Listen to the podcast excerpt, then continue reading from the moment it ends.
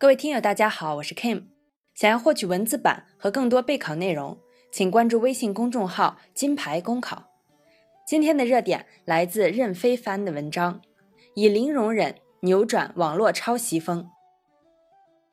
近期，根据同名网络小说改编的电视剧《楚乔传》被网友举报原作抄袭，同时，网文作家匪我思存在微博上指控网络小说《后宫甄嬛传》《后宫如懿传》故事架构和部分段落与自己作品如出一辙，甚至连记错的一句诗词都被原封不动地借鉴了。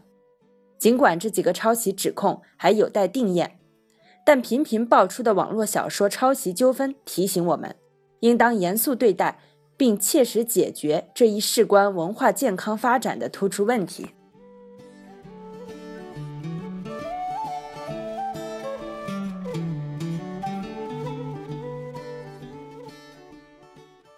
抄袭并非互联网时代才有的新鲜事，但网络小说俨然成为抄袭案件的重灾区。在网络小说诞生之初，许多非写作科班出身的普通网友，基于个人兴趣。在网络这个共享的平台上施展创作才华，这种通俗化的与网民热烈互动的文艺形式，迅速积累了大量读者。加之商业化浪潮席卷整个网络文学，催生了文学网站盈利机制，网络小说创作逐渐从个人化转向职业化、产业化，并孵化出一批粉丝众多、点击暴涨的作品。低门槛和高收益。预期使得众多网民投身网络写作大潮。与此同时，跟风、抄袭、注水等乱象也层出不穷，蓬勃着、活跃着，同时也泥沙俱下。彼时的网络小说处在野蛮生长期，只是由于读者基本是青少年学生群体，这些现象并未引起主流社会关注。近几年频频爆出的网络小说抄袭纠纷。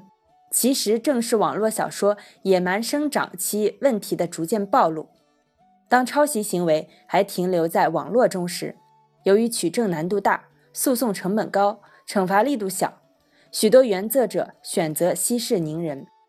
网络小说的 IP 化盛行后，网络作家除了通过网上阅读赚取分成，还享受纸质书版税、游戏和影视改编权收益等。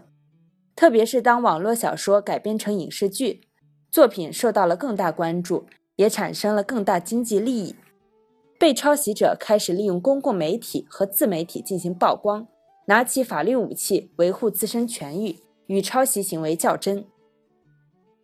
法律是维护公平的最后一道防线，从严执法、改善诉讼环境是制裁抄袭行为的根本手段。